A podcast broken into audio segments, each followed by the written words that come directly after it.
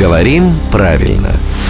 Здравствуйте, Володя. Доброе утро. Тут скоро у нас Новый год, а в Новом году у нас еще чемпионат мира по футболу.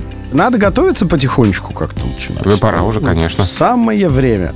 Два гола или два гола нам вкатили. Или мы вкатили. Не помню, что у нас там недавно было. Может, мы кого-то даже победили. Неважно. Тут в, в- в голах дело. Именно в этом сочетании два гола, два гола возможны варианты. А, потому что вообще у слова гол, форма родительного падежа, нет чего гола. Ну, ни одного гола мы не увидели, например, в этом матче.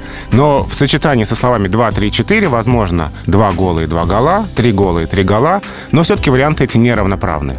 А в словарях, адресованных работникам эфира, то есть там, где дается самая строгая норма, там рекомендуется два гола, три гола, четыре гола. Хорошо, спасибо. Это был главный редактор «Грамотру» Владимир Пахомов. Оле, оле, оле. Каждое буднее утро в 7.50, 8.50 и в 9.50.